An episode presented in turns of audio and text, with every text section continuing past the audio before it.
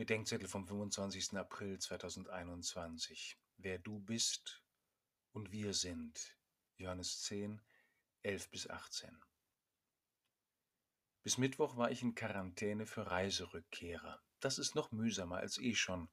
Und mehr als eh schon fällt mir auf, wie sehr ich mich von dem her definiere, was ich tun oder nicht tun kann.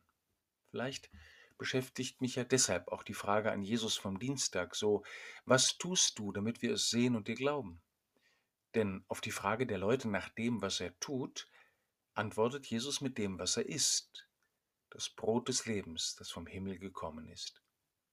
Für den Menschen, der seine Lebensmittel zur Lebensmitte macht, macht Gott, der die Lebensmitte ist, sich zum Lebensmittel. Wir dürfen schon hier von dem leben, durch den unser Leben lebendig wird. Vor dem Tun kommt das Sein. Am deutlichsten ist es am Anfang und am Ende des Lebens. Auch im Glauben geht es nicht zuerst darum, was wir tun, sondern darum, wer wir sind. Wer ist Jesus Christus für mich? Wer bin ich für ihn?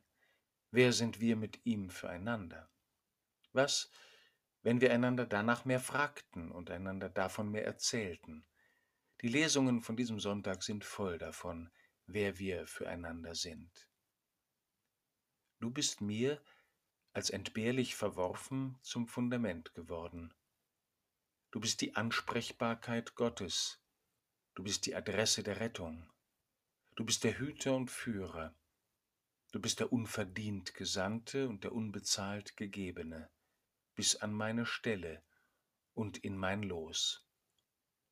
Ich heiße Kind und bin Kind von dir her und zu dir hin, unerkannt von den anderen, ganz erkannt von dir, dir vertraut und anvertraut und mit dir Gabe für die anderen Begabten. Ich bin aus deiner Unähnlichkeit in deine Ähnlichkeit geliebt, du angesichts meiner, wie ich bin, und ich angesichts deiner, wie du bist. Amen.